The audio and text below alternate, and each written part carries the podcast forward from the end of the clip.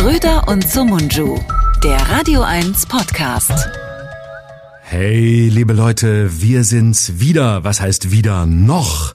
Der Podcast, der langsam, aber sicher zu einem an dieser Stelle vorläufigen Ende kommt. Und ich freue mich in der letzten Ausgabe heute, in der wir uns nicht persönlich gegenüber sitzen, meinen lieben Kompagnon und Freund zu begrüßen. Auf der anderen Seite der Leitung sitzt Serdar Somunju. Hallo, mein Lieber. Mm, ah, ah, das geht runter wie Öl. Ja, mhm. ja, danke, Florian. Hallo auch von mir an dich, an, an unsere Hörer. Und du hast recht, heute ist das letzte reguläre Mal, dass wir entfernt voneinander einen Podcast aufzeichnen. Danach werden wir noch zwei Folgen haben. Eine, bei der wir uns privat oder fast privat treffen und dann noch die öffentliche, nämlich am 4. Dezember, also total ausverkauft seit Wochen im Berliner Tippi und da freuen wir uns beide drauf, oder? Richtig, genau. 4. Dezember, letzte offizielle Show. Und ähm, heute nochmal heute noch getrennt voneinander, aber dafür mit der Stimme verbunden. Denn im Gegensatz zu anderen haben wir ja nie den Fehler gemacht, uns äh, irgendwie noch per FaceTime gleichzeitig zu sehen, sondern wir verlassen uns ganz auf die Energie unserer Stimmen. Und das ist sehr schön. Ich muss schnell was sagen. Also, wir haben letztes mhm. Mal ja ein Spiel gemacht und ganz viele Leute haben uns geschrieben. Du wirst dazu sicher auch mhm. noch einiges erzählen. Und ich würde ja. das äh, gerne hiermit sofort auflösen, weil ganz viele Leute gespannt waren, wen wir denn da gemeint haben. Und die mhm. Antwort ist ganz einfach. Alle Antworten waren richtig. Ja, alle Antworten, die genannt wurden, waren richtig. Manche waren sogar richtiger als richtig. Und mhm. andere sind noch hinzugekommen, bei denen wir dachten, stimmt, die haben wir vergessen. Denn diese Liste, die wir da gemacht haben, ist unendlich lang zu ergänzen. Und das haben mhm. unsere Zuhörer für uns wirklich mit großer Kreativität und Engagement gemacht. Und man muss einfach sagen, es, es war alles richtig. Oder was sagst alles du? Alles komplett. Alles komplett richtig. Was über Instagram gekommen ist an Schröder Live, nur richtige Namen haben. Es war wundervoll und so viele ja. Nachrichten von Leuten, die auch, auch zum Teil noch sich Zusatzkarten erbettelt haben für den 4. Dezember, die gefragt haben, können wir noch jemanden mitbringen? Sind meine Antworten nicht wahnsinnig richtig und so? Also es war wirklich alles, alles, was ihr geschrieben habt, war, es konnte gar keinen falschen treffen. Das ist wirklich wie, wie wenn man auf einen Sack Flöhe draufhaut. Es trifft immer den richtigen oder die richtigen. Egal, was ihr gesagt habt, ihr wart so gut. Ja, ich finde auch, und wir, wir sollten jetzt auch wirklich ein Ticket verlosen unter denen, die uns mhm. allen geschrieben haben als Belohnung. Das werden wir dem oder derjenigen auch mitteilen. Und dann am 4. Dezember auf der Bühne werden wir den oder diejenige auffordern, sich zu melden, damit es auch klar ist, dass wir dieses Ticket wirklich verlost haben. Einverstanden? Genau. Richtig, damit man nicht denkt, äh, die haben wieder nur gequatscht und am Ende kam nichts dabei raus. Doch das eine Ticket, das wir vergeben an denjenigen, der kommt auf die Bühne, also er muss auf die Bühne, das ist der Preis, den er bezahlt. Er kommt auf die Bühne, kriegt von uns nochmal 50 Euro und zwar von jedem von uns dieses Mal und darf dann auf der Bühne auch ja sich austoben, darf eine kleine Nummer machen, vielleicht was einstudieren vorher, ein Zaubertrick oder sowas Schönes oder keine Ahnung eine kleine Varieté-Nummer. Wir sind ja im Tippi, also irgendwas Schönes überlegen für uns, womit ihr uns überraschen könnt. Die Frage ist ja immer nicht, was kann mein Künstler für mich tun, sondern was kann ich für meinen Künstler tun, damit er sich wohlfühlt oben auf der Bühne. Genau. Und er wird auf der Bühne seine Lösungsvorschläge nennen. Und dann könnt ihr ja mal schauen, ob die mit euren Lösungsvorschlägen übereinstimmen. Auf jeden Fall ist das dann schon ein kleiner zusätzlicher Hinweis. Richtig, so machen wir das, ja. 4. Dezember und danach dann bei YouTube zu sehen und natürlich auf allen Kanälen, wo wir auch sonst zu hören sind und da könnt ihr euch das Ergebnis angucken. So, Wunderbar. das dazu. So. Jetzt ähm, habe ich letztes Mal Gas gegeben und Themen mitgebracht. Ich habe heute auch was, aber erstmal mhm. möchte ich hören, was du vorhast, weil es ist ja eine besondere Sendung und deswegen lass uns das gut abstimmen, denn so viele Gelegenheiten werden wir danach nicht mehr haben. Deswegen, ich höre, was du zu sagen hast, danach sage ich dir, was ich zu sagen habe. Ah, okay, okay, ich darf heute vorlegen. Mhm. Also ich mhm. würde gerne ähm, natürlich ein Resümee ziehen äh, und das auch ein bisschen einordnen. Was haben wir eigentlich in den letzten drei Jahren, die wir diesen Podcast gemacht haben, gelernt? Was haben wir erfahren und was hat sich verändert? Und äh, zusätzlich zu diesem Resümee so ein bisschen die Frage stellen, was hinterlassen wir und was wird nach uns kommen? Das ist mhm. alles. Wunderbar, das ist doch schön, das können wir machen. Ich habe äh, ein bisschen weniger ähm, Bilanz äh, vorzulegen und dachte, wir können vielleicht auch ein bisschen über die aktuelle Lage sprechen, über ähm, die 60 Milliarden, die umgebucht wurden. Und ansonsten ähm, würde ich gerne mit dir über das Thema Größe sprechen. Oh, das ist ein gut, gutes Thema. Ähm, ist mhm. natürlich aber dann ein ganz normaler Podcast. Können wir natürlich auch bescheiden, wie wir sind, so machen. Ich dachte, es müsste irgendwas Größeres, also irgendwie so, ja, Größe, du sagst es. Es müsste irgendwie ähm, irgendwas generelleres haben, weil es ja dann wirklich auch mhm. danach nicht mehr so viele Möglichkeiten gibt. Wir können ja damit starten und dann gucken, ob wir bei Größe landen. Die 60 Milliarden, ja, können wir gerne kommentieren. Ich bin es aber in Wirklichkeit leid. Ja, müssen wir auch nicht, war eine Idee, weil es natürlich jetzt viele beschäftigt. Aber ich finde das, also das Thema Größe war für mich auch das, das Spannendere und Wichtigere. Und ähm, ich dachte, vielleicht kommen wir da indirekt äh, zu sowas wie einem, einem Resümee oder einem Abschluss. Aber dein, dein Thema ist ja genauso relevant. Und wenn du sagst, du hast Lust, ähm, einfach nochmal eine Bilanz zu ziehen, was waren das für drei Jahre, wo stehen wir, was bleibt, was kommt, äh, dann finde ich das genauso gut. Dann soll das natürlich genauso Raum haben wie mein Thema. Dann lass uns doch einfach darauf verständigen, dass wir die 60 Milliarden 60 Milliarden sein lassen und über unsere eigene Größe sprechen, bescheiden ja. wie wir sind. ja, ja. Ich mach mal den Anfang. Also, ähm, als wir angefangen haben vor drei Jahren, da war eine ganz andere Zeit. Es war Corona, wir waren zu Hause und es gab Lockdowns und du hast angefangen in dieser Zeit äh, Podcasts zu machen. Auf Instagram fast jeden Tag eine Sendung mit vielen, vielen Gästen. Wir beide kannten uns, wir haben uns ein paar Mal gesehen, wir hatten zusammen Live-Auftritte, nicht zusammen, so wie jetzt im Tippi, sondern gemeinsam in irgendwelchen Mixed-Shows. Und dann kam es dazu, dass du mich gefragt hast, hey, möchtest du nicht auch mal dabei sein bei meinem Podcast? Und daraus, ich kürze das jetzt ab, ist was sehr Schönes entstanden, nämlich eine Regelmäßigkeit, die wir zunächst auf Instagram gemacht haben, live, auch Band, Erik Scholz haben wir dort kennengelernt und irgendwann kam die Idee, wollen wir das nicht gemeinsam bei unserem Sender Radio 1 machen, wo wir beide Verbindungen zu hatten und haben. Und was dann passiert ist, war für mich ein großer Lernprozess. Und ich würde jetzt erstmal gerne über unseren internen, äh, unsere internen Erfahrungen sprechen, bevor wir vielleicht auf das Allgemeine kommen. Nämlich einen Lernprozess, in dem wir ziemlich früh gemerkt haben, dass ein Podcast doch was ganz anderes ist als ein Live-Programm oder eine Radiosendung oder etwas, was man alleine macht. Denn das Besondere, die Herausforderung an diesem Podcast war ja auch, dass wir es zusammen gemacht haben und dass wir herausfinden wollten, ob wir als Künstler, die sonst alleine arbeiten, gemeinsam auch so gut funktionieren. Und ich muss sagen, ich habe dabei einige Lernprozesse durchgemacht, die zum Teil ähm, bereichernd waren, die zum Teil aber auch äh, ernüchternd waren und die am Ende vielleicht, ähm, wenn ich das zusammenfassen müsste, alles in allem sehr wichtig waren und die für mhm. mich in meiner Arbeit auch eine Zäsur bedeuten, beziehungsweise eine Zäsur erfordert haben. Denn das ist auch der Grund, den habe ich ja hier schon oft genannt, weshalb ich der Meinung bin, wir haben schon fast alles gesagt, es gibt nicht mehr viel hinzuzufügen, wir könnten jetzt das Tagesgeschehen kommentieren und würden uns damit auf Dauer auch verbrauchen, weil es mittlerweile sehr, sehr viele Podcasts gibt und andere es ähnlich wie wir auch machen. Aber was wichtig ist und was für mich der Grund war, auch zu sagen, okay, bis hierhin sollten wir das jetzt machen und danach sollten wir überlegen, ob wir nicht wieder andere Wege gehen, vielleicht sogar gemeinsam andere Wege gehen, ist, dass ich glaube, dass ähm, die Form Podcast dabei ist, sich irgendwann zu erschöpfen und dass der Zenit eigentlich schon überschritten ist und das, was jetzt noch kommt, entweder redundant ist oder dass es dazu führt, dass man aus Eitelkeit versucht, irgendeine Taktung einzuhalten und damit eine Reichweite zu erzielen. Und man sieht ja jetzt schon mit der großen Reichweite, die wir haben. Ich habe neulich übrigens eine Zahl gehört, die erstaunlich war. Wir sollen über 200.000 Zuhörer pro Woche haben, wenn man alle Medien zusammenfasst, auf denen wir erscheinen.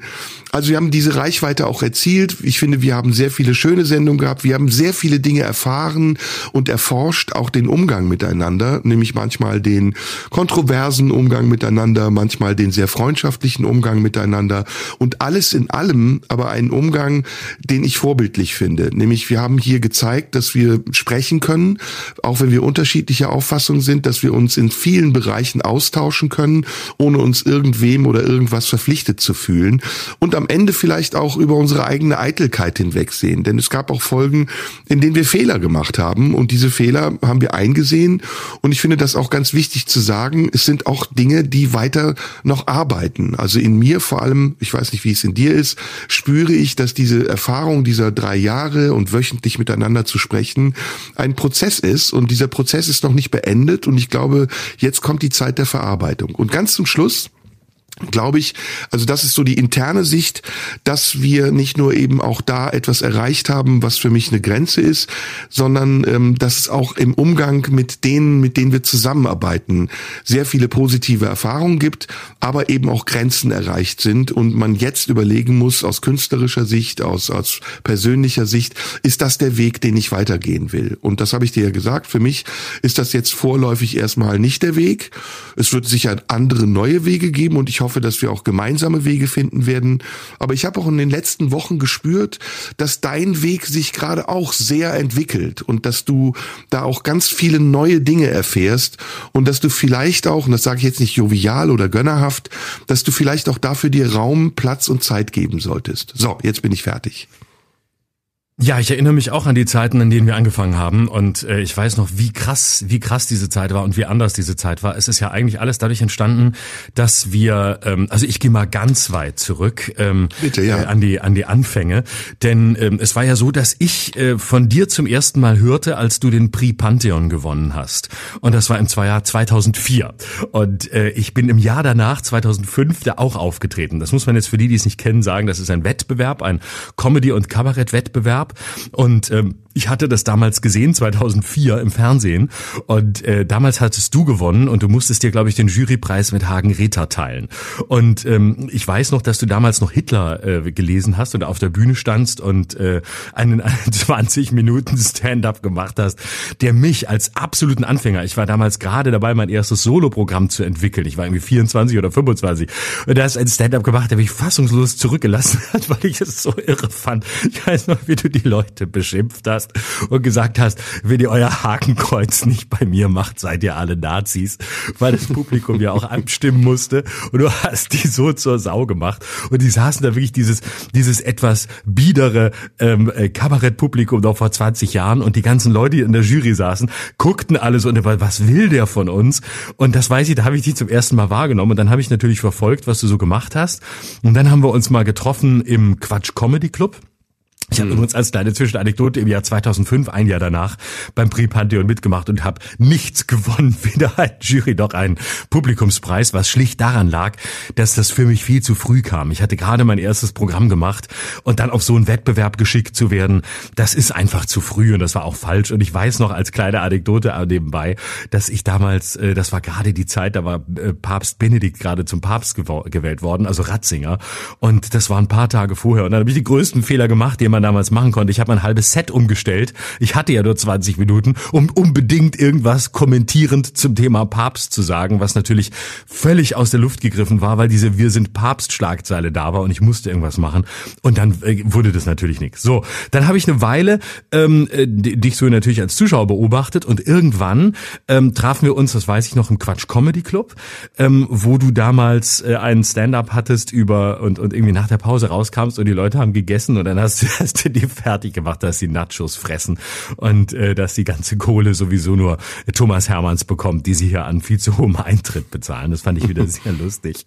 Und dann äh, waren es wieder ein paar Jahre und dann trafen wir uns bei Louis C.K. in Amsterdam, wo wir beide waren mhm. und haben uns zum ersten Mal ein bisschen länger unterhalten, was ich sehr sympathisch fand. Das war so 2016. Und dann habe ich dich in meine Satire-Show eingeladen, die damals noch auch von Radio 1 im Tipi produziert wurde. Es war eine Livestream-Show und da kamst du als Gast und das hat super funktioniert. Und dann kam diese, dann kam der Lockdown und ich hatte die irre Idee, während des Lockdowns machst du einfach jeden Abend eine Instagram-Show und hatte wirklich jeden Abend einen Gast. Ich glaube, diese ganzen Shows gibt's auch noch alle auf YouTube, auf meinem Kanal, Florian Schröder TV. Die Quarantäne-Show hieß das. Sieben Tage die Woche während des Lockdowns. Dann habe ich dich gefragt, ob du mal dazukommen würdest. Und dann hat das so gut funktioniert, dass wir uns jede Woche getroffen haben. Und dann äh, waren, haben wir da wirklich tolle Gespräche geführt und dann gingen wir zu Radio 1.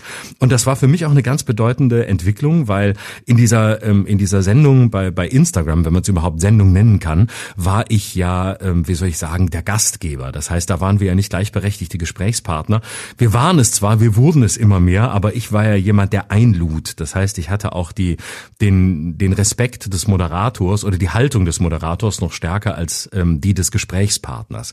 Und dann wechselten wir zu Radio 1 und dann wurde da ein wöchentlicher Podcast raus, von dem ich sagen muss, ja, ich habe wahnsinnig viel, unglaublich viel gelernt. Also es war eine, eine sehr bereichernde Zeit. Wir sind in allen, in jeder Hinsicht eigentlich an Grenzen gestoßen, an Grenzen ähm, dessen, was äh, für uns äh, persönlich äh, so erträglich war.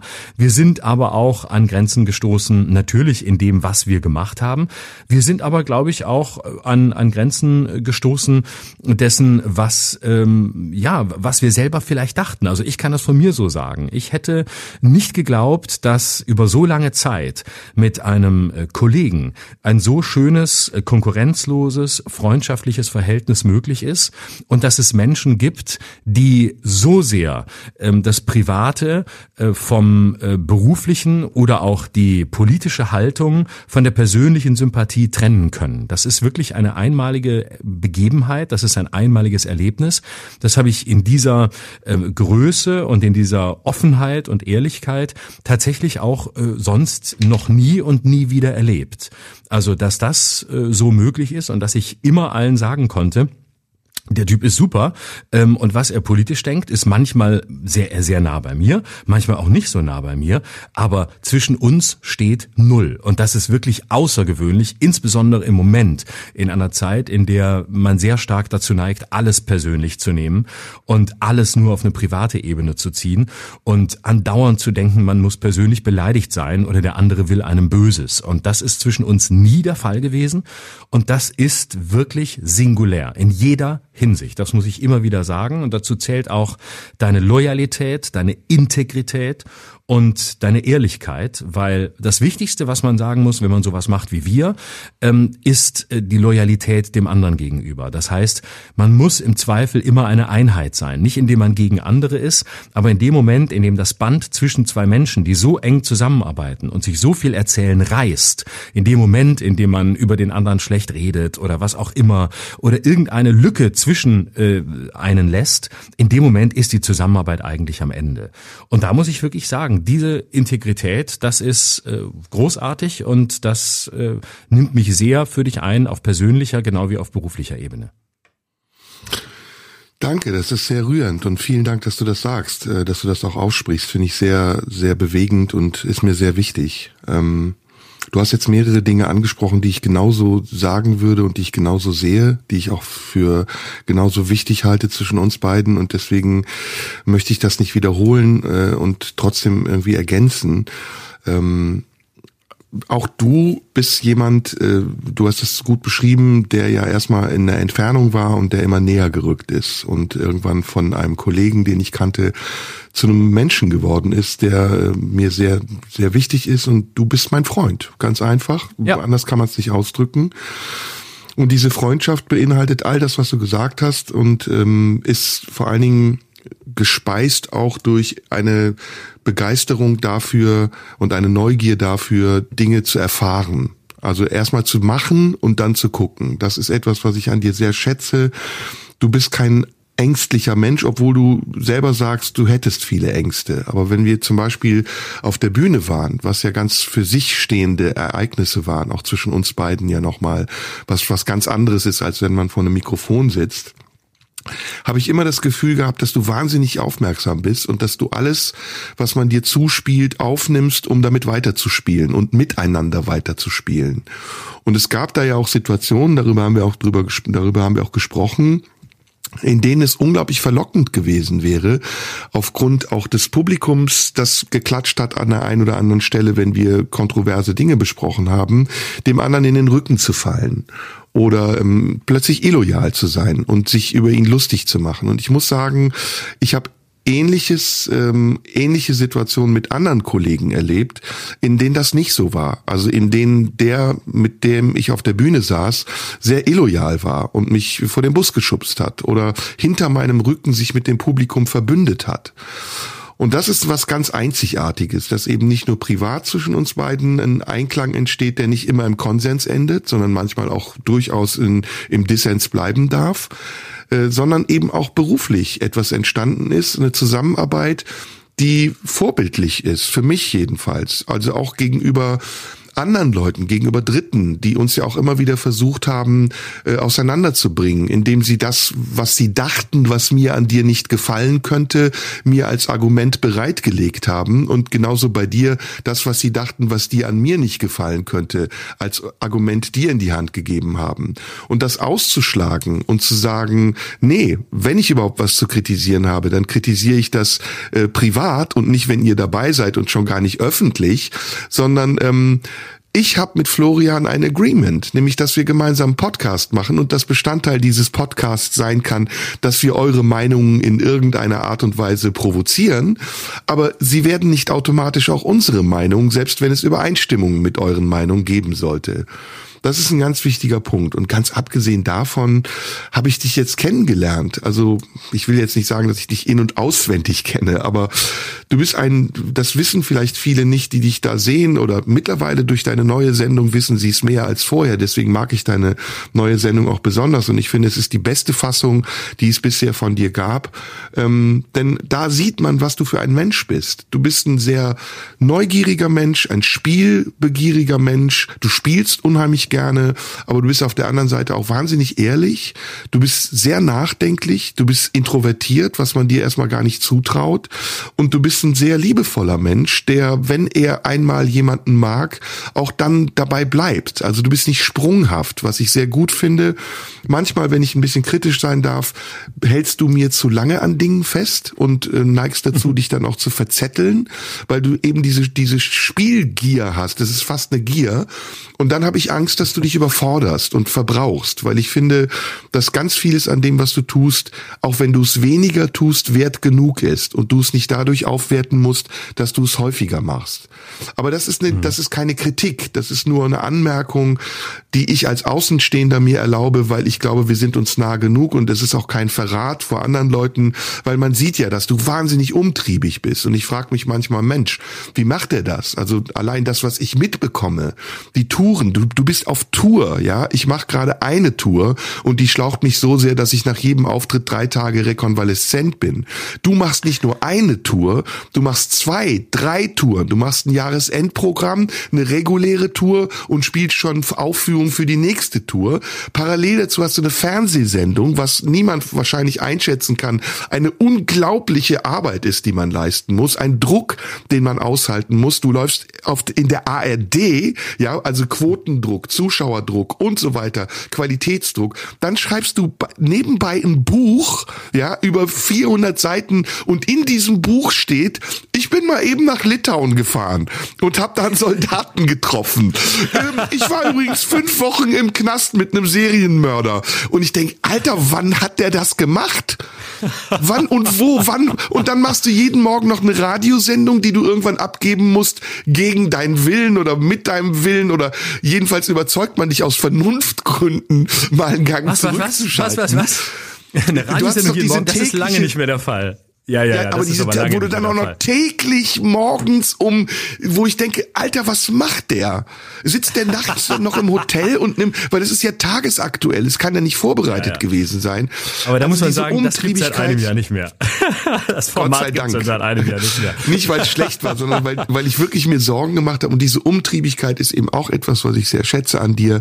Und um es jetzt nochmal am Schluss zu erwähnen, all das ist natürlich auch dem Sender zu verdanken. Also wir hätten diese Erfahrung nicht gemacht, wenn wir nicht auch im Sender Leute gehabt hätten, Robert Skopin, Rolf Kunz, äh, man darf auch nicht vergessen, Cedric Frieden, den wir hier selten erwähnen, der lange Zeit auch den Redakteur unserer Sendung gemacht hat und am Ende der wunderbare Band Erik Scholz, der eingesprungen ist. Also all diese Leute, die auch im Hintergrund uns ausgehalten haben, denn es war nicht einfach, das muss man den Zuschauern, den Zuhörern sagen, äh, wöchentlich auch nicht zu wissen, was kommt da jetzt eigentlich. Ne? Es kam ja auch manchmal mhm. aus dem Nichts. Da gab es dann Skandale die wir gar nicht beabsichtigt, das hatten wir nie. Doch einmal hatten wir es beabsichtigt und haben dann gemerkt, dass wir es nicht mehr handeln können. Aber es gab ja auch Skandale, die kamen aus dem Nichts und man dachte so, hä? Was, äh, äh?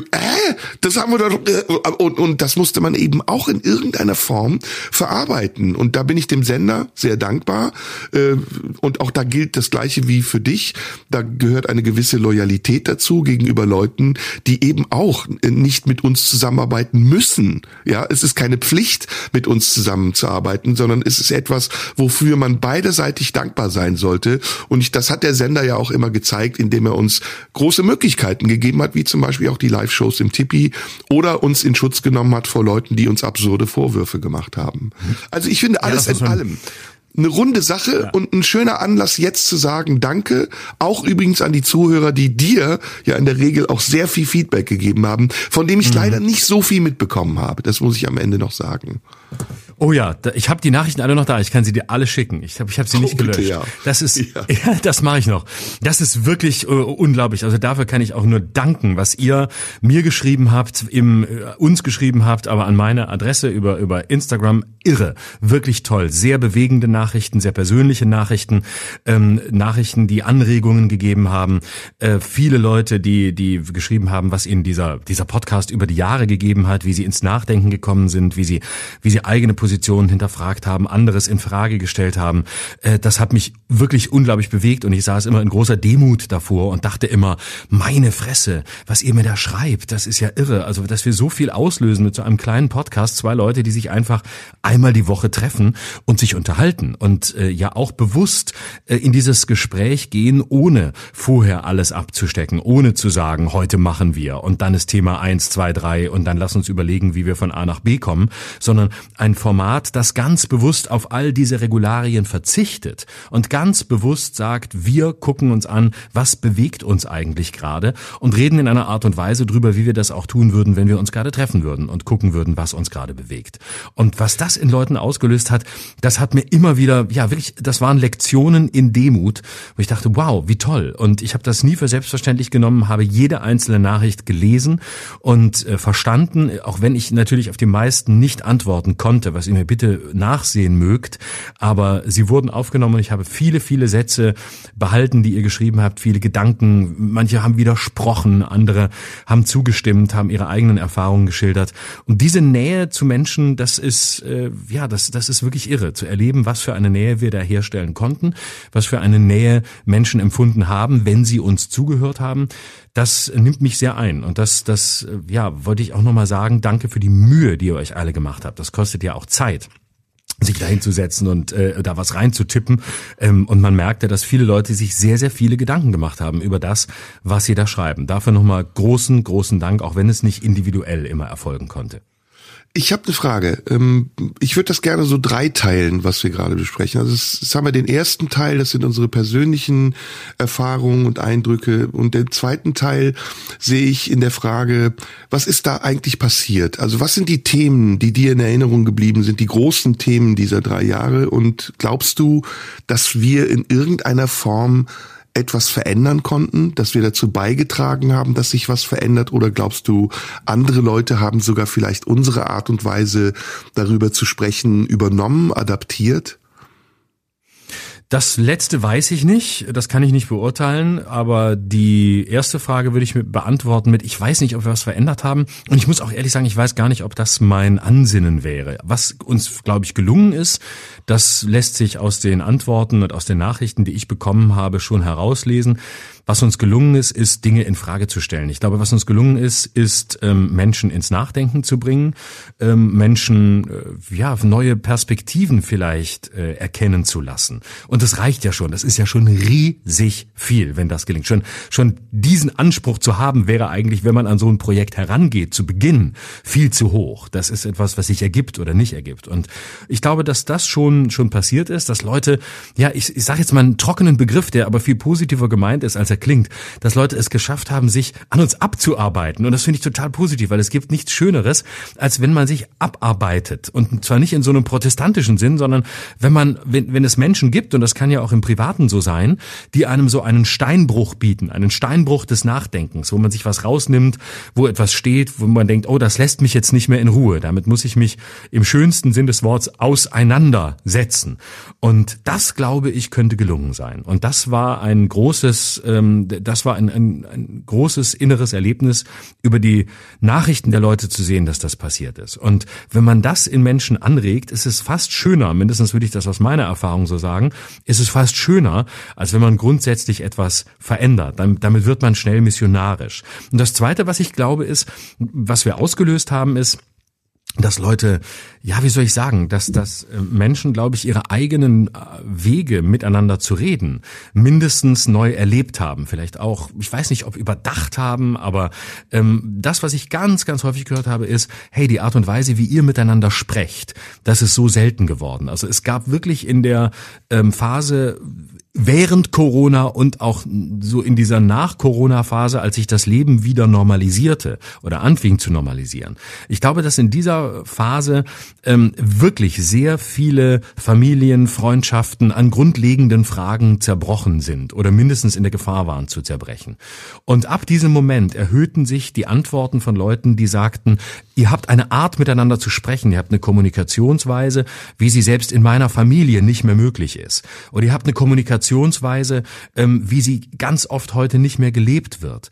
Und da war es vielleicht so, und das würde ich auch für mich oder für uns in Anspruch nehmen, dass wir da etwas zeigen konnten, etwas zeigen konnten, wie Umgang oder wie auch Umgang unter schwierigen Voraussetzungen möglich ist. Und mit schwierigen Voraussetzungen meine ich sehr unterschiedliche Positionen.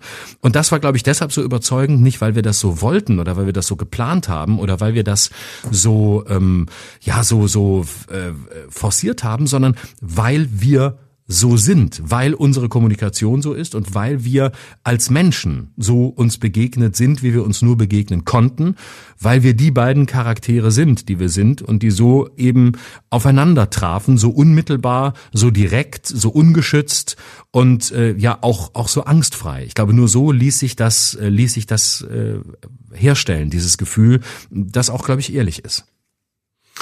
Also ich sehe das, ähm, was heißt, ich sehe das anders, ich würde das anders gliedern. Also ich würde sagen, ähm, es gab Oberbegriffe, die uns in diesen drei Jahren begleitet haben und von diesen Oberbegriffen ausgehend gab es äh, Unterbegriffe, die wir dann aufgemacht haben und über die wir gesprochen haben und die uns auch immer wieder beschäftigt haben. Und diese Oberbegriffe waren ganz klar gesetzt. Das war Corona, das war der Ausgangspunkt.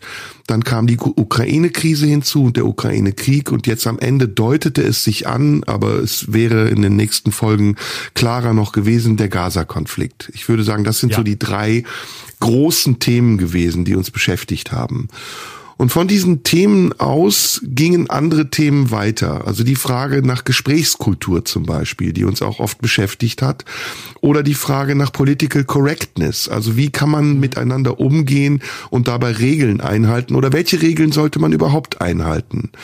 Und am Ende natürlich unsere Begeisterung für Philosophie und die Abwege, auf die wir geraten sind, wenn wir uns einfach haben treiben lassen, äh, um, um zu gucken, wo wir landen, wenn wir einfach mal nicht nachdenken und, und abwägen und werten, was in dem Augenblick gesagt wird. Also so eine Annäherung ans Unterbewusstsein, würde ich das nennen. Eine öffentliche Annäherung ans Unterbewusstsein.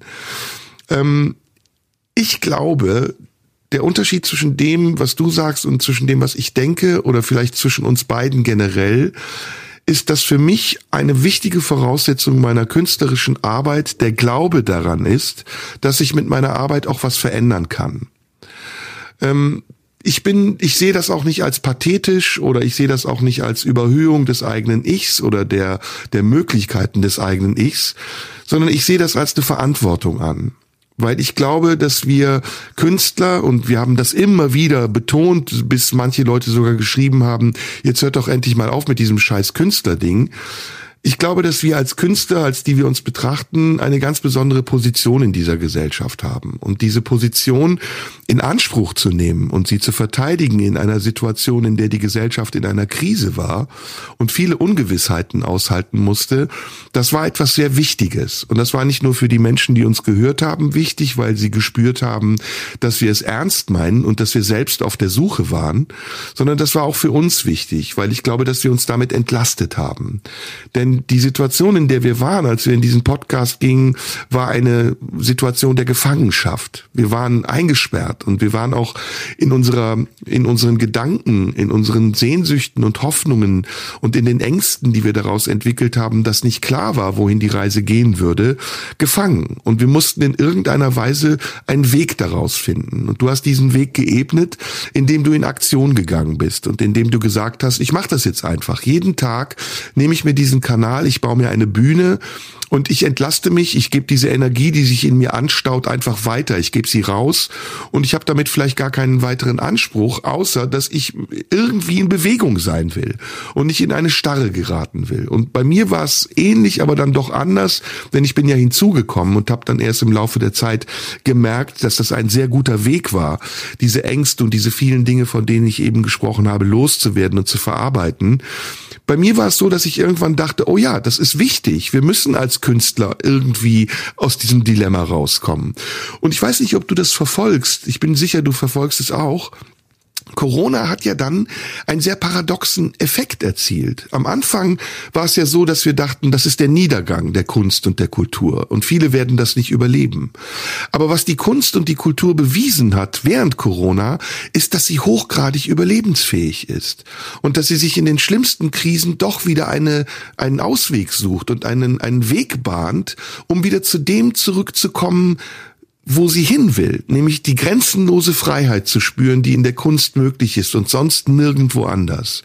Diese grenzenlose Freiheit, in der wir einfach ausprobieren können, wie es sich anfühlt, wenn es so wäre, als ob. Und das ist schön und das haben wir da entwickelt und das war für mich eine große Entlastung und deswegen glaube ich auch, dass die Menschen, die das mitbekommen haben, wie wir uns innerhalb dieses zunächst geschlossenen Bereiches immer weiter entfalten konnten und auch wohlgefühlt haben und bis zu einem Punkt gelangt sind, an dem wir uns wieder frei fühlten, dass die Menschen gespürt haben, dass das auch etwas ist, was sie übernehmen können.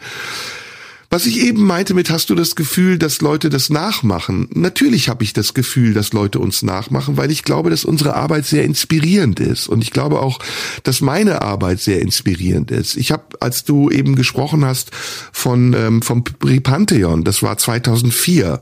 Ich habe in den Folgejahren immer wieder gedacht, ach guck mal, als ich angefangen habe, da waren die Leute konsterniert, weil jemand auf der Bühne steht und sie beschimpft und sagt, ich darf das. Heute ist das Motto von anderen Künstlern Künstlern, die sagen, ich bin so und so, ich darf das oder er darf das. Heute ist das schon fast inflationär, dass Künstler auf die Bühne gehen und Peter Handkes Publikumsbeschimpfung nachstellen und aggressiv sind und sagen, ich erfülle nicht mehr das, was ihr von mir wollt, sondern ich fahre hier meinen eigenen Film. Wir müssen heute schon fast wieder zurück zu einem Punkt, wo man nicht gefällig ist, aber mit dem Publikum wieder zusammenarbeitet, statt gegen das Publikum zu sein. Und ich glaube, dass am Ende, und das ist das Letzte, was ich dazu noch sagen wollte, auch prominente Podcast-Kollegen uns nachmachen und allem voran äh, Markus Lanz und Richard David Precht.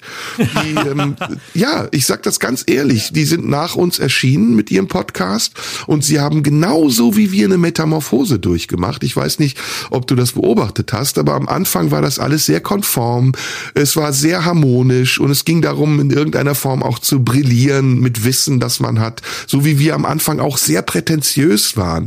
Wir reden kaum noch über Hegel, wir reden kaum noch über irgendwelche Bücher, die wir gelesen haben, sondern wir befassen uns mit uns selbst. Und dann kam eine Phase, in der wir angefangen haben, uns öffentlich zu streiten, was sehr erfolgreich war und sehr viele Klicks generiert hat. Und siehe da, Lanz und Precht haben auch angefangen, sich öffentlich zu streiten. Und die Erfahrung, die sie im Gegensatz, die wir sehr erfahren sind in diesem Metier, noch machen mussten, war, wie schnell man auch missverstanden werden kann und wie schnell ein Shitstorm entsteht und sich ja. über einen ergießt, obwohl man sich immer für redlich gehalten hat. Insofern können uns die Kollegen Lanz und Precht auch dankbar sein und wir tun das gerne, dass wir ihnen eine Vorlage geboten haben, die sie jetzt in unserem Sinne weiterführen können. Punkt. Und gewisse, genau, und was sie leider nicht geschafft haben, mindestens einer der beiden nicht, ist äh, gewisse Fehler zu vermeiden, weil man anderen zugehört hat, wie sie sie gemacht haben.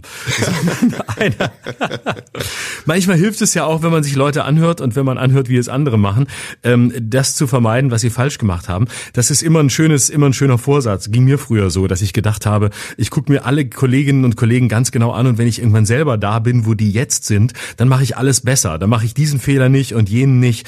Dann habe ich immer, habe ich immer sehr arrogant gedacht, ja komm, das hätte man aber auch kommen sehen können. Wieso hast du den Quatsch gesagt? Das war doch klar, dass die Formulierung nach hinten losgeht. Lass doch die Scheiße sein. Und irgendwann sitzt du selber in der Position und machst genau das Gleiche und machst genau nicht die gleichen Fehler, aber von der Architektur her ähnliche Fehler und denkst dann, mhm. Scheiße, guck mal, bin doch gar nicht so viel besser als ich, als die und bin gar nicht so viel besser, als ich dachte, dass ich sein würde. und dann mhm. fällt man wieder zurück auf die Füße und denkt, nee, ähm, es gilt dann doch der alte Harald Schmidt-Satz, äh, die anderen kochen auch nur mit Wasser und ähm, die, die es nicht tun, äh, wissen noch nicht mal, wo sie den Herd anstellen können. Jetzt habe ich die dritte Frage an dich, den dritten Komplex, den ich gern angehen würde, nämlich was hinterlassen wir oder in welcher Welt leben wir eigentlich gerade, politisch, gesellschaftlich und was glaubst du könnte jetzt noch kommen? Also welche Perspektive können wir für uns beide, aber auch für die Hörer noch haben? Ähm, was hinterlassen wir? Ich weiß es nicht. Ich glaube, wir. Fangen wir lieber mit der ähm, ersten an. Also was ist der Ist-Zustand? Ich würde lieber, sorry, wenn ich möchte dich jetzt nicht irgendwie lenken, aber mich würde das sehr interessieren. Wenn du jemanden beschreiben müsstest, ne? Wir sind im mhm. Jahr 2023. Wo befindet sich die Gesellschaft gerade? Die, die, die Gesellschaft in Deutschland, aber auch weltweit. Was würdest du dann sagen? Im Moment wäre meine Diagnose, die Gesellschaft befindet sich in einer gefährlichen Richtung, ähm, in, in eine Richtung des äh, Neo-Autoritären, äh, der Unterwerfung, aber auch der autoritären Herrschaft und ist auf dem Weg in einen sich sich weltweit, also ich fange jetzt mal mit der Welt an, nicht nur mit Deutschland, weltweit sich von einem gefährlichen Populismus äh, verführen zu lassen und sehr viel von dem, was sie in den letzten 60, 70 Jahren sich aufgebaut und erarbeitet hat, wieder zu verlieren. Das wäre meine Diagnose im Moment. Würdest du also sagen, ist es ein Zeitalter des Extremismus oder des Identitären oder der Radikalisierung? Ja. Also welcher Oberbegriff fasst das zusammen? Oder fasst das überhaupt einer zusammen? Ja, ich würde sagen, identitär trifft es sehr gut. Ich glaube, es ist eine große, es ist eine Zeit, die sich sehr nach Identität sehnt, die Identität sucht. Das finde ich auch zunächst überhaupt nicht verwerflich übrigens. Ähm, die Frage ist, auf welchem Weg man das tut und welche, welche Lösungen man glaubt zu finden auf dem Weg zu einer Identität, welcher auch immer, ob zu einer eigenen oder zu einer gesellschaftlichen oder zu einer politischen. Ähm, die Suche nach Identität finde ich sehr anerkennenswert und finde ich sehr wichtig und ist nichts, was ich kleinreden möchte oder wo ich mich arrogant drüber stellen will. Aber wenn es identitär wird, wird es schwierig. Und ich glaube, es ist ein Zeitalter der Verhärtung, so würde ich es nennen. Ein Zeitalter der mhm. Verhärtung und ein Zeitalter der ähm, äh, ja, Extremismus ist, ist ein guter Begriff, der ist mir auch nah, aber ich würde es eher Verhärtung nennen, Verpanzerung. Ähm, ich empfinde es als ein sehr ähm, remilitarisierendes Zeitalter. Das sind, glaube ich, eher so die Begriffswelten, in denen ich mich bewegen würde. Also ein verhärtendes, verpanzerndes Zeitalter. Das ist ja nicht, nicht nur so, dass wir das in Form von fahrenden Panzern und Kriegen erleben, sondern das hat ganz viel auch auf der zwischenmenschlichen Ebene und auf einer, ja, es ist äh, einer, einer äh, sagen wir mal, Unfähigkeit auch ähm, zu differenzieren, zu verzeihen, in, äh, in Relation zu setzen. Also ja, ich glaube, ich habe genug gesagt. Aber das wäre so zunächst meine, meine Ist, meine Ist-Diagnose. Hm. Ja, mir fällt das auch schwer, das zusammenzufassen auf einen Begriff, ähm, auf einen Nenner zu bringen. Ich finde Zeitalter des Extremismus, der Radikalisierung, der, der Identitären, das kommt dem nahe. Ich glaube aber, es ist auch eine, na, fangen wir mal anders an. Ich glaube, unsere Gesellschaft, das Gefüge unserer Gesellschaft ist irgendwie durcheinander geraten. Ich rede jetzt auch über die weltweite Gesellschaft. Ähm, und in irgendeiner Form, manche sagen, es ist eine Psychose, erleben wir, erleben wir eine Abweichung von einer Norm. Und was könnte diese Norm sein? Ähm, diese Norm gab es ja nie. Es gab nie eine Gesellschaft, die normiert war und in der alles immer homogen war, sondern Gesellschaften zeichnen sich dadurch aus, dass sie unterschiedlich sind und dass aber in der Unterschiedlichkeit des Einzelnen auch etwas Zusammenfassendes für das Gemeinsame liegt, was dann durch Prozesse und äh, vielleicht auch Ideologien gesteuert werden kann, wie zum Beispiel äh, demokratische Verfassungen oder eben auch im schlimmsten Fall durch Diktaturen das Durcheinandergeraten unserer Gesellschaft, also dieses, dieses Radlager, was nicht mehr glatt läuft, das hat aus meiner Sicht ganz viel damit zu tun, dass wir in der Corona-Krise stark verunsichert wurden. Denn auf der einen Seite mussten wir uns während dieser großen Ungewissheit auf etwas verlassen, nämlich auf etwas, was in uns war, aber auch auf etwas, was über uns stand, nämlich die Regierung. Und auf der anderen Seite wussten wir nicht, ob das, was wir tun, moralisch richtig war oder richtig. Und wir sind in ein großes großes Dilemma geraten.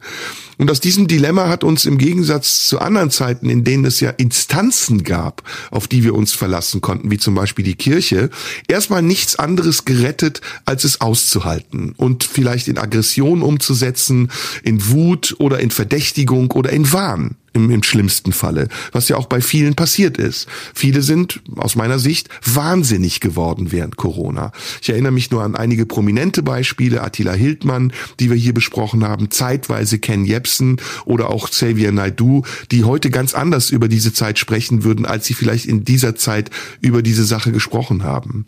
Und dieser Leck an Spiritualität, also an etwas, was wir äh, an Gottes Stelle setzen, ob es jetzt unsere Religion, unser Glaube ist oder über, über unsere Überzeugung, der hat sich dann nach Corona und in von Corona fortgesetzt in eine, in eine Orientierungslosigkeit, die neue Dogmen ausgeufert und ausgeartet ist und sich verlagert hat.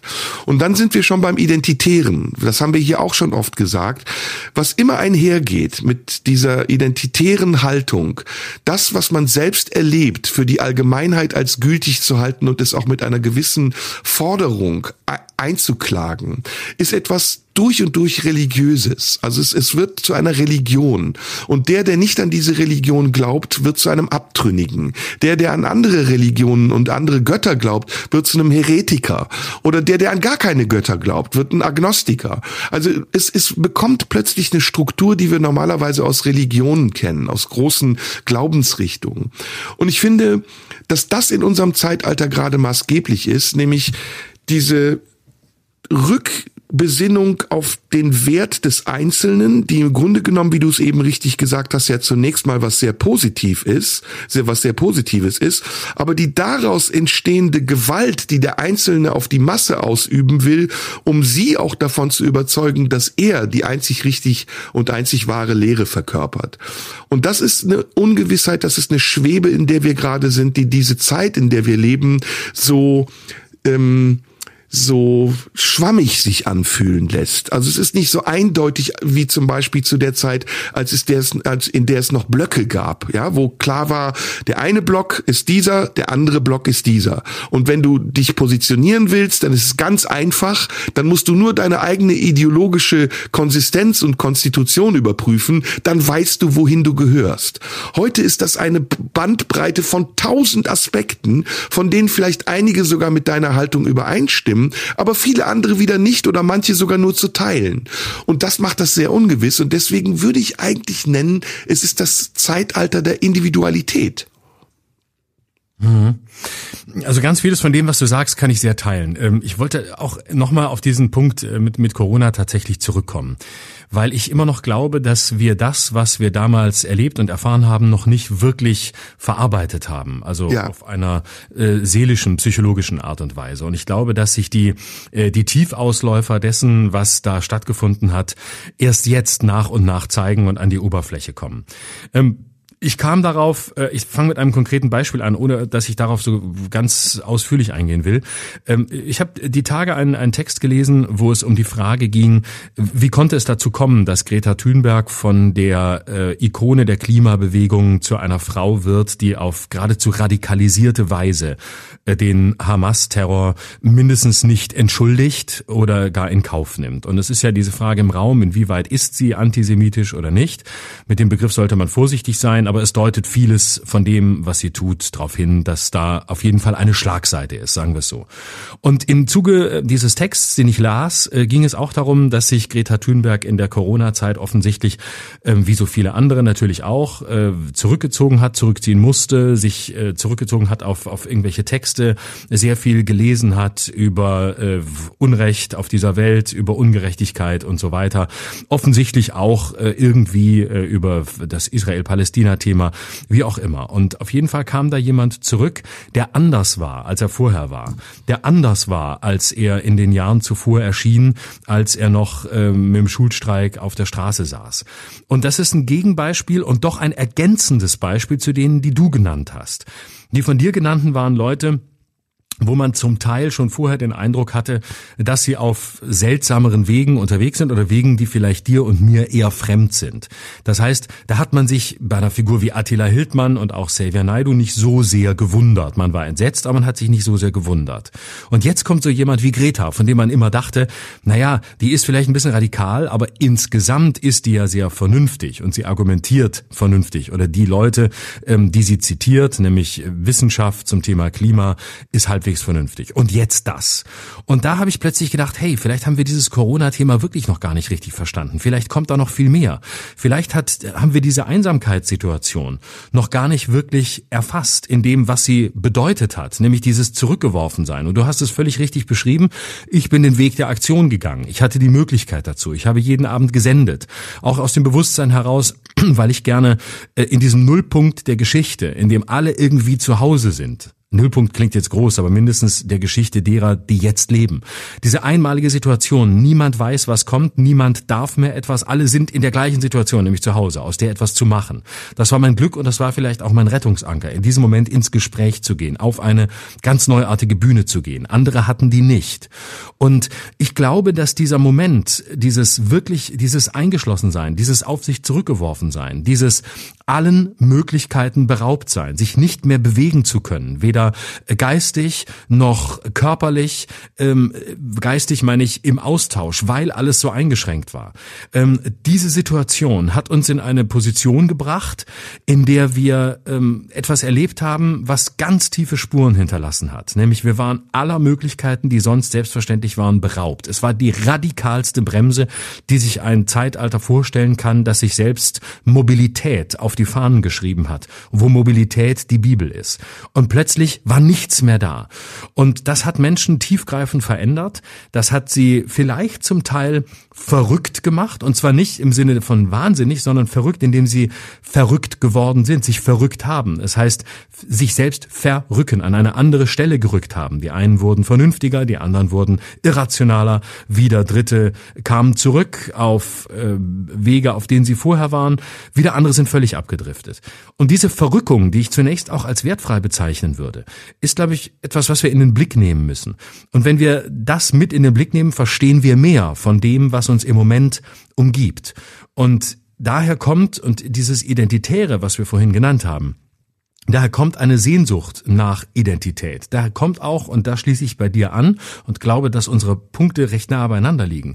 Daher kommt eine Sehnsucht nach einem Orientierungspunkt, nach etwas Festem, nach etwas, das beständig ist, auch durch eine Zeit hindurch, in der alles sich in einer Schnelligkeit und Geschwindigkeit ändert, in Frage stellt, wie wir das nie gedacht hätten. Wir hätten ja vorher nie geglaubt, dass von heute auf morgen die Welt stillsteht, nichts mehr geht, nichts mehr passiert.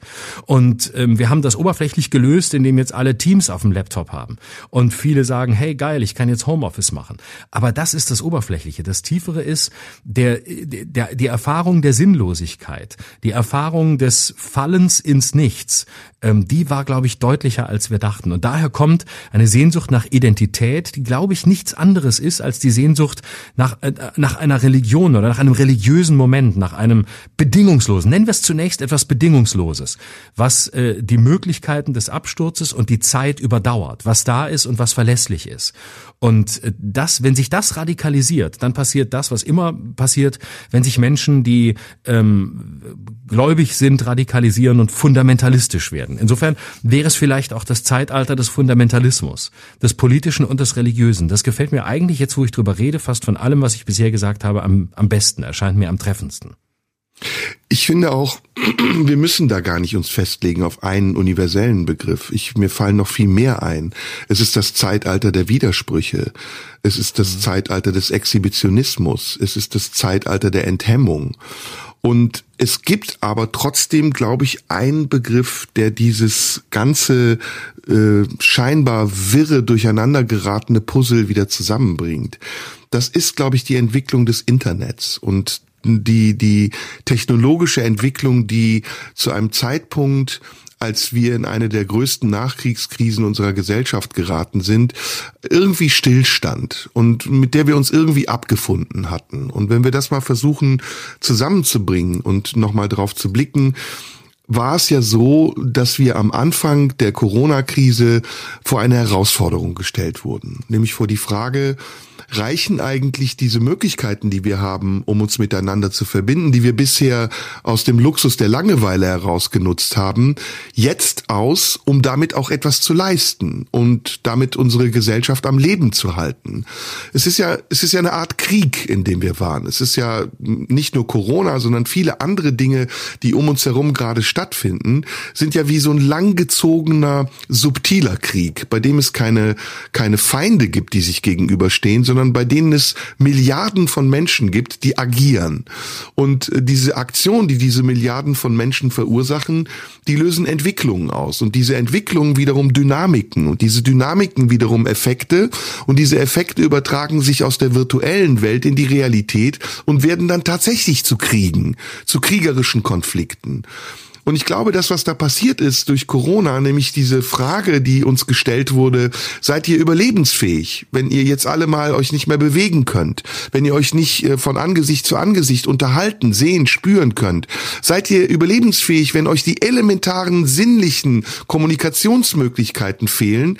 Die haben wir beantwortet mit einer falschen Antwort. Nämlich ja, das sind wir, weil wir haben alle Tools, wir haben alle Möglichkeiten, wir können uns weiter unterhalten, treffen, wir können weiter arbeiten, wir können die, die Möglichkeiten, die wir haben, unsere, unser System aufrechtzuerhalten, die können wir alle einsetzen und es bleibt fast so, wie es war und am Ende denken wir, es war nur ein kurzer Einbruch, es war nur eine kurze Zäsur und danach geht alles ganz normal weiter. Was aber der Fehler daran war, ist, dass die urmenschlichsten Eigenschaften, die wir eigentlich gebräucht, die wir eigentlich gebraucht hätten, um uns auf einer anderen Ebene am Leben zu halten, nämlich Fürsorge, Empathie, ähm, Liebe, ähm, ähm, all diese Eigenschaften plötzlich nicht mehr wirklich sichtbar wurden und verdrängt wurden von anderen Eigenschaften oder anderen Dingen wie Geltungssucht, ähm, Egoismus, Narzissmus, ähm, ähm, Erfolgsdrang, also vielen Dingen, die plötzlich, die ich, jetzt sage ich mal ganz, ich sage es jetzt mal ganz spirituell, eher dem Teuflischen zuschreiben würde, ähm, die dann plötzlich eine unglaubliche Gewalt hatten. Und das wiederum wurde transportiert durch diese Infrastruktur, die ja da war. Das Internet ist ja erstmal eine Infrastruktur. Und wenn du diese Infrastruktur am Anfang nicht ausgiebig nutzt, weil sie dich vielleicht nicht befriedigt oder weil du in deiner Langeweile gar nicht weißt, welche Möglichkeiten du damit hättest, auch Böses anzurichten, dann ist das Internet eine Beilage zum realen Leben. Wenn das Internet aber plötzlich das reale Leben wird und du feststellst, dass auch die Gewalt, die Ungerechtigkeit, die Kriminalität, der Exhibitionismus, alles Verwerfliche über diesen Kanal plötzlich stattfindet und auch auf eine subtile Art und Weise dich daran teilnehmen lässt, dann verändert sich ein ganz grundsätzliches Ding in dem Konstrukt, das wir Gesellschaft nennen. Und es wird plötzlich legitim, Dinge zu tun, die wir vorher für verwerflich hielten. Also ich gehe mal nochmal auf den Exhibitionismus ein.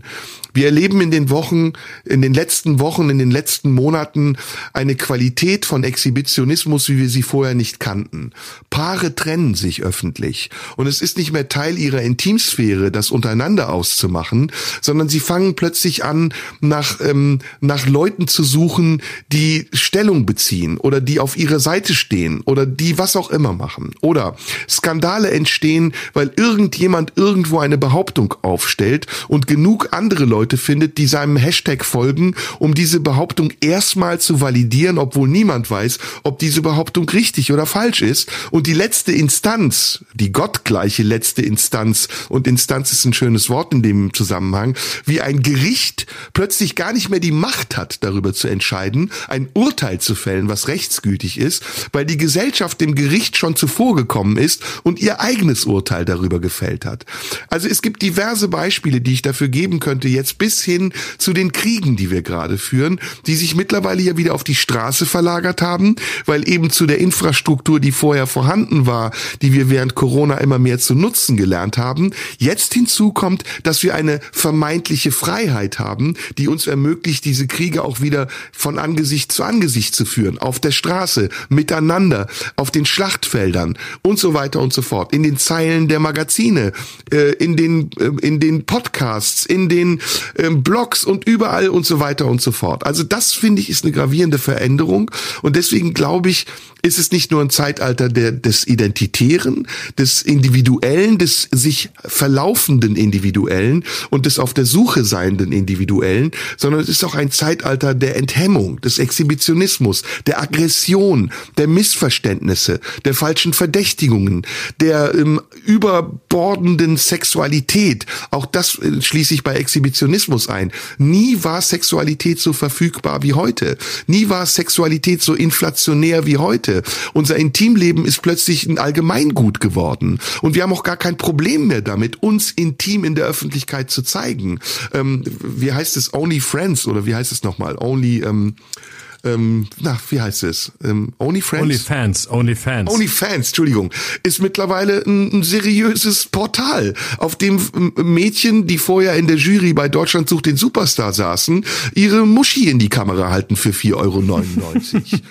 Also das ist wirklich eine gravierende Veränderung, die während unserer Zeit passiert ist und die ich auch fast erdrückend finde. Und ich glaube, um auf den letzten Punkt zu kommen, der uns vielleicht am Ende noch beschäftigen könnte, ich glaube, es ist dringend nötig, dass wir als Menschen, die wir uns für klug genug halten, neue Lösungen suchen und uns wieder auf den Weg begeben, neue Antworten auf sich neu stellende Fragen zu finden und uns nicht auszuruhen auf den Antworten, die wir bereits gegeben haben, auf Fragen, die nicht mehr tagesaktuell sind.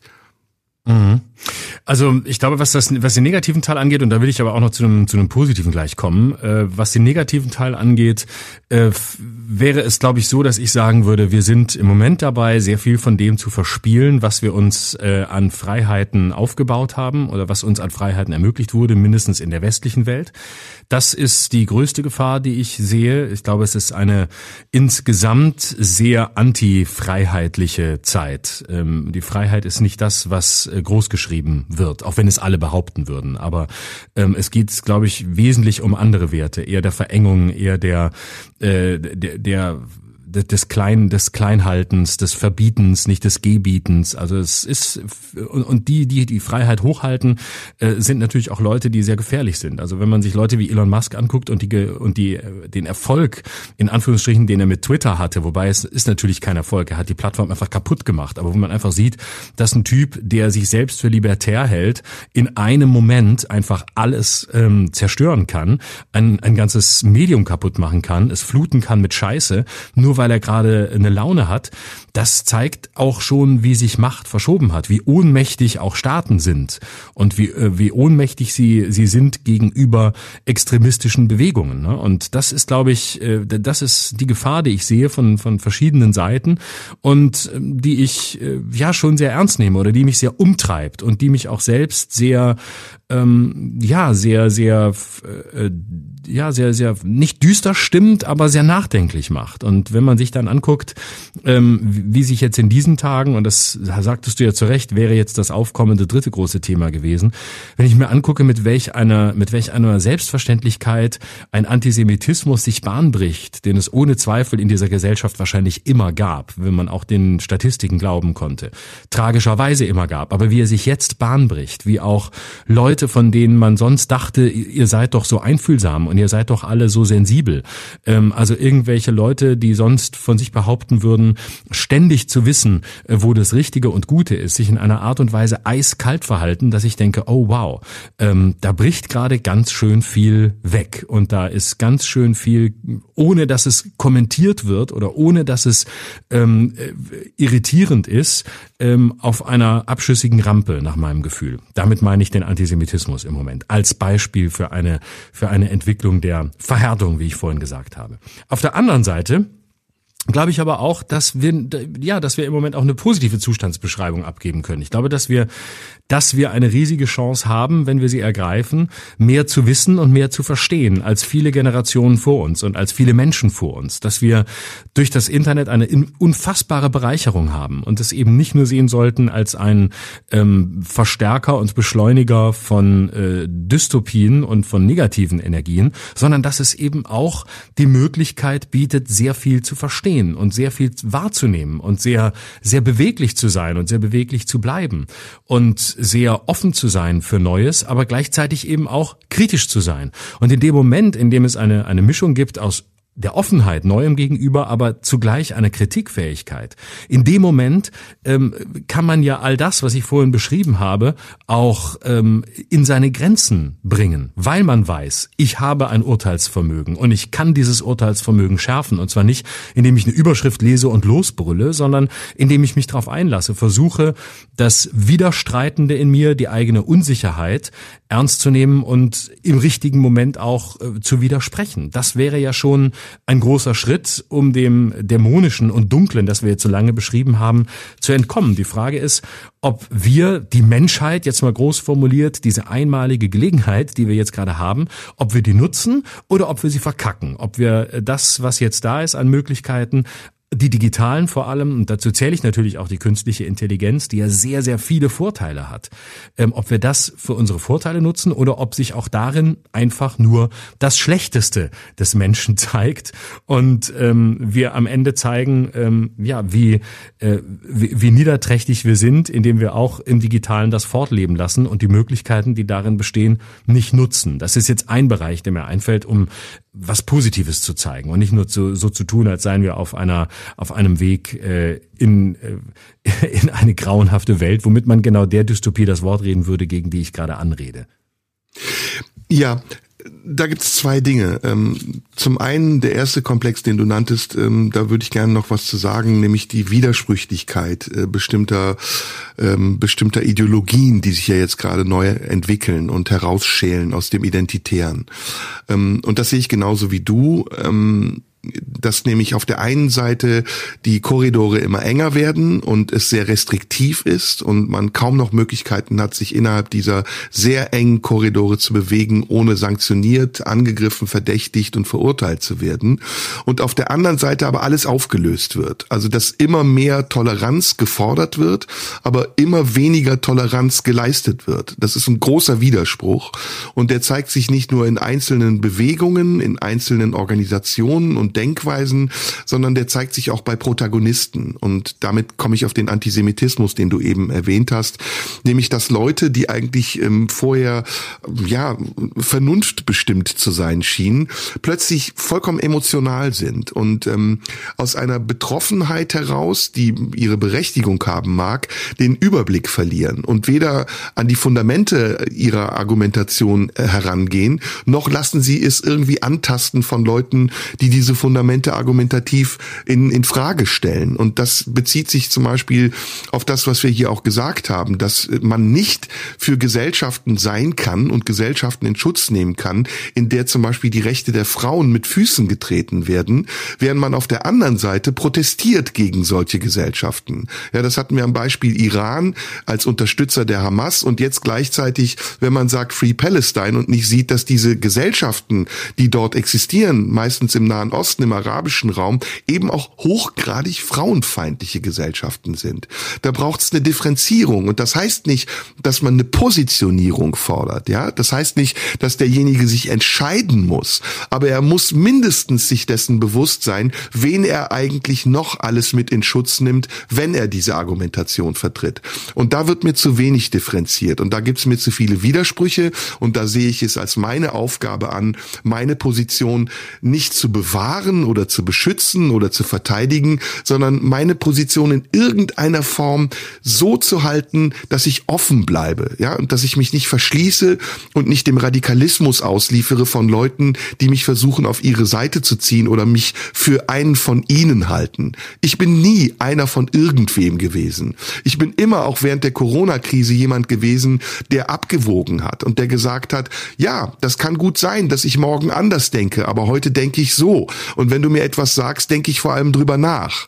Und so ist es auch mit vielen anderen Dingen auch. Und wenn es jetzt in Sachen Israel so ist, dass viele das nutzen, um ihre eigenen Minderwertigkeitskomplexe damit zu transportieren, wenn es in dieser Israel-Geschichte jetzt deutlich sichtbar wird, dass viele in Deutschland lebende Menschen migrantischer Herkunft sich in diesem Land offensichtlich nicht beheimatet gefühlt haben und eine Ausrede dafür suchen, in einen Widerstand gegen dieses Land zu treten, dann muss ich auch in Kauf nehmen, dass wenn ich ihnen sage, ey, warum lebt ihr dann noch hier in einen Einklang und Gleichklang mit Parteien gerate, mit denen ich überhaupt nichts zu tun haben will? Auch das ist Teil einer politischen Diskussion, dass man keine Angst davor haben darf, dass man Argumente vertritt, die dem eigenen Image nicht entsprechen. Und so ist es bei mir auch. Ich bin, das weißt du, ein durch und durch toleranter Mensch. Ich bin selbst Migrant.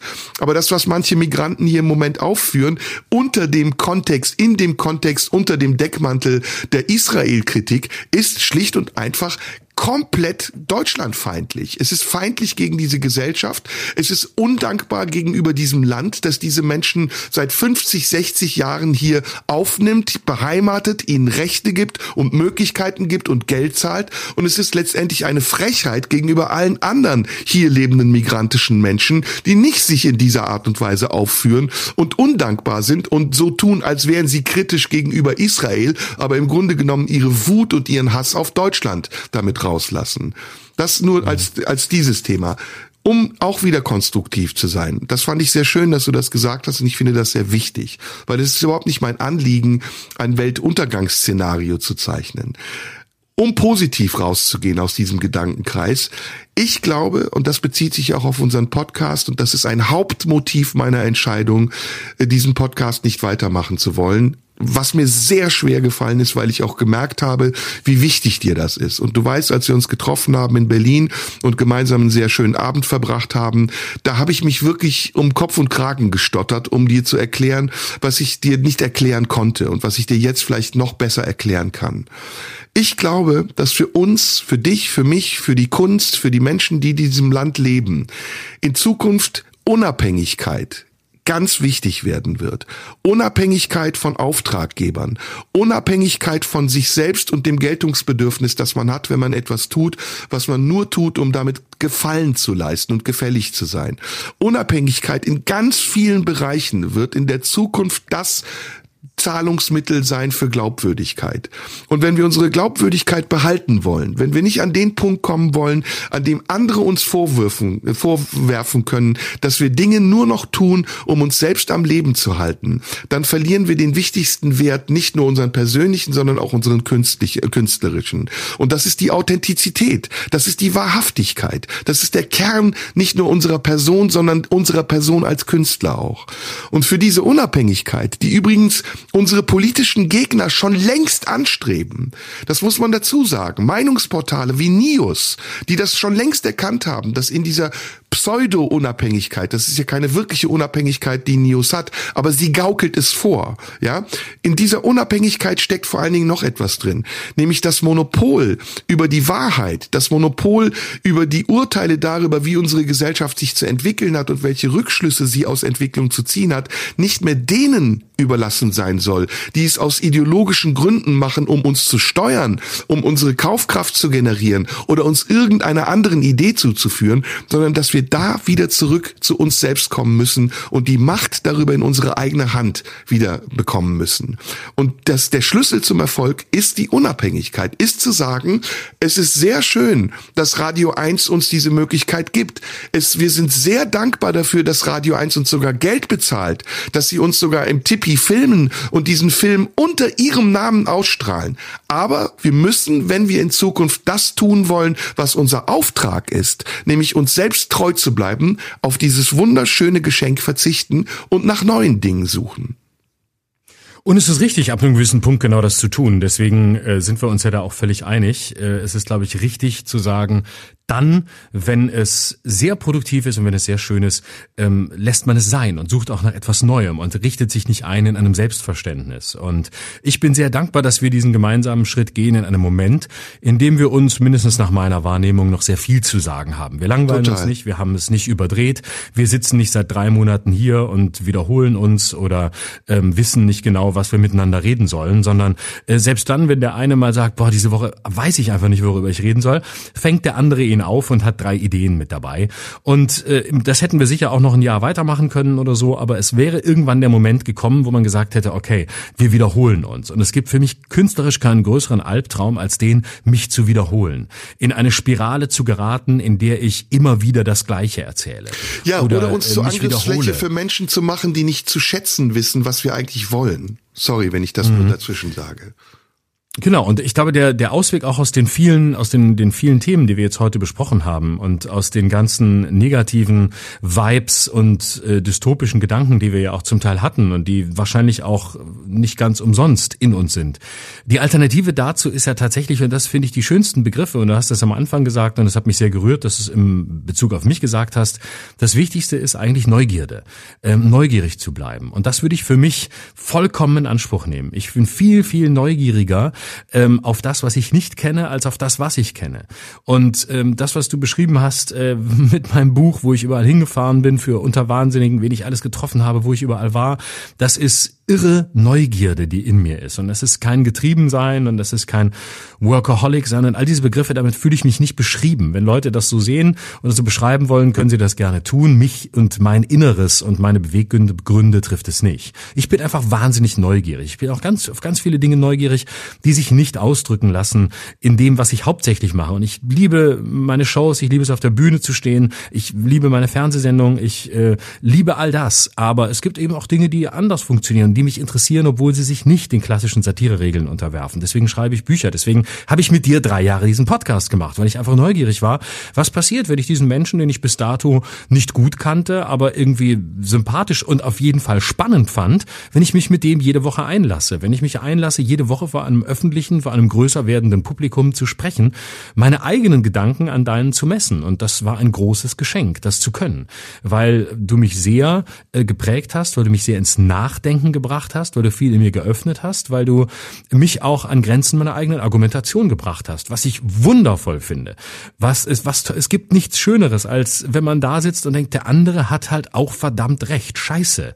Ähm, mein Argument ist nicht das letzte. Das heißt ja nicht, dass es falsch ist, aber es gibt andere, die genauso kräftig sind und die ich offensichtlich bisher entweder nicht gesehen habe oder nicht sehen wollte. Das ist manchmal schmerzvoll, das zu spüren, aber es ist auch toll, weil es das ist, was einen im Leben weiter weiterbringt und was einen auch raus aus den eigenen vorhersehbaren Spuren bringt. Das ist das eine und das andere ist, ähm, neben der Neugierde, für die ich so werben möchte, nicht für meine eigene, egal welche Form von Neugierde man für sich findet.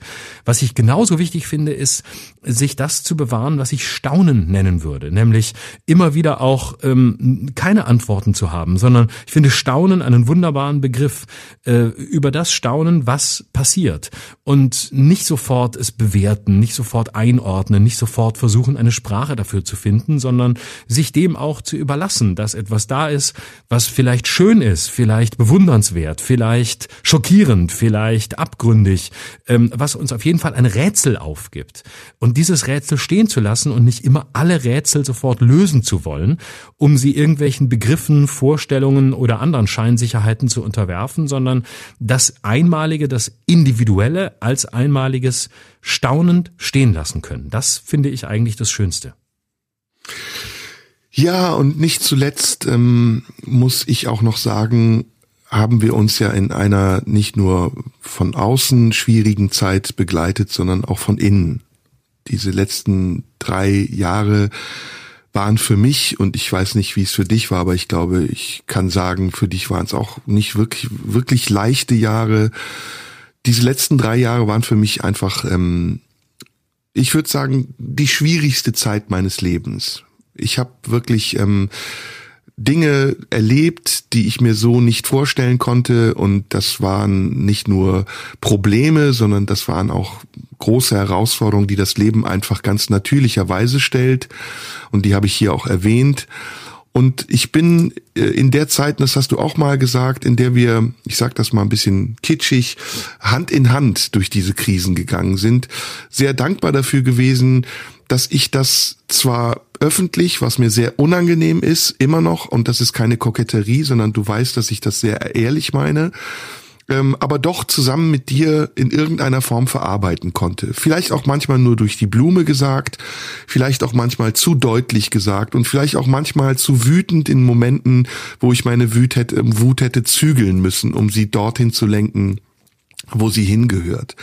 Aber ich glaube, auch das ist Teil der Wahrhaftigkeit, von der ich eben gesprochen habe. Diese, diese Ehrlichkeit zu zeigen in einem Moment, wo sie vielleicht auch verletzend oder selbst, sich selbst verletzend sein könnte. In einem Moment, in dem man empfindlich ist und vielleicht gar nicht vor ein Mikrofon dürfte. Und was das Schöne ist, was parallel zu dieser Arbeit, die wir vor dem Mikrofon machen, ja sich auch entwickelt hat und was die Menschen ja gespürt haben, aber nicht gesehen und gewusst haben, ist ja, dass wir auch privat in irgendeiner Form zusammengewachsen sind. Und einer der schönsten Momente, an den ich mich erinnere in diesen Jahren, und ich hoffe, es kommen noch viele Momente hinzu, war, als ich dich im Urlaub besucht habe und wir einfach ähm, uns getroffen haben, wie zwei Freunde, abends gegessen haben, einen unglaublich schönen Abend zusammen erlebt haben, an einer mhm. noch schöneren Stelle dieser Welt und ähm, gemerkt haben, dass das, was wir in den Sendungen erleben, eigentlich nur ein Auswuchs dessen ist, was in uns an Verbindung schon vorhanden ist. Also wir bräuchten eigentlich diesen Podcast gar nicht,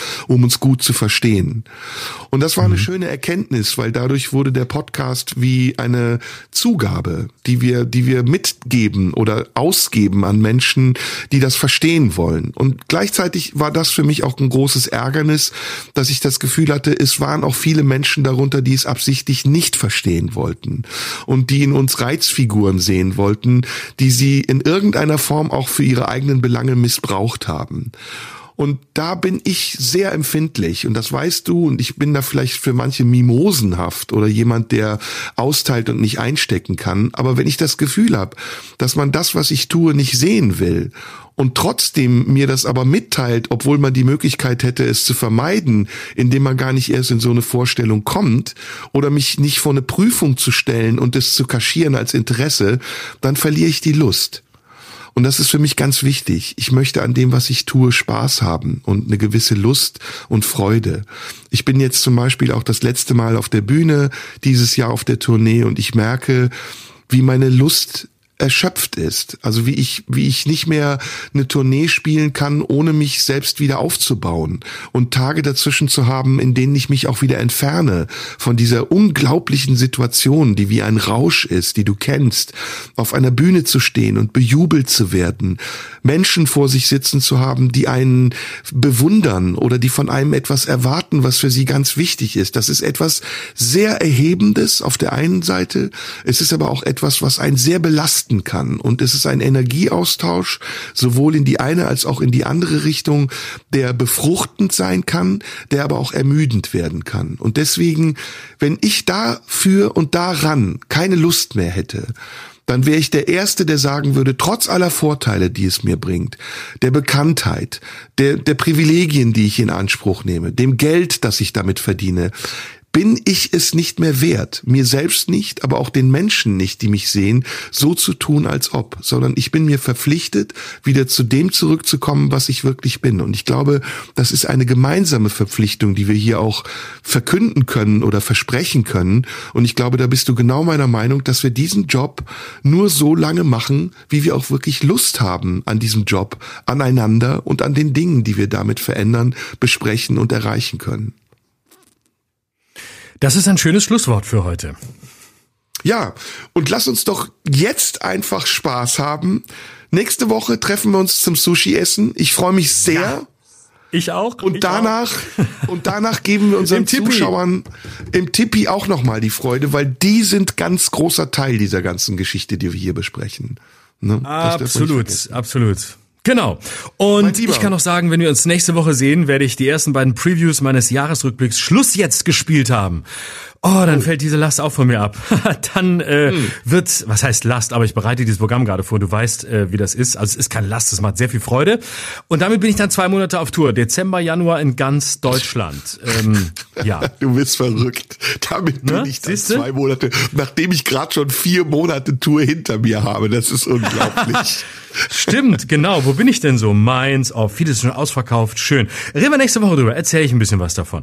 So, Und die Größe haben wir heute vergessen, ne? Die Größe haben wir vergessen, aber du wolltest über die menschliche Größe oder reden. die Penisgröße sprechen. Meinst du, ich würde, würde ein Gespräch, das ich zu diesem Thema führe, auf einen dieser Aspekte reduzieren? Natürlich nicht. Es kommt alles vor. Oh, ja, dann müssen nächste Woche beim Sushi. Die Penisgröße ja. ist der Anlass, aber natürlich ähm, geht es ganz schnell darüber hinaus, sodass wir nicht in den Verdacht kommen, dass das wirklich der Anlass war, sondern dass es natürlich um andere Größen geht. Aber so können wir den Penis kurz verstecken. Also wir wollen okay. ihn ja nicht verstecken, aber mit der Größe, mit der Größe verstecken, weil er, naja, mehr nächste Woche. weißt du, was wir noch machen? Ich finde es immer ganz toll, wenn wir irgendwelche Aufgaben an unsere Zuhörer geben. Schreibt ja. uns doch bitte Fragen damit wir nächste Woche, wenn wir beim Sushi sind, eure Fragen beantworten können. Ist das eine Idee? Oh ja, das ist eine gute Idee. Schreibt Instagram Schröder Live oder TikTok Schröder Live.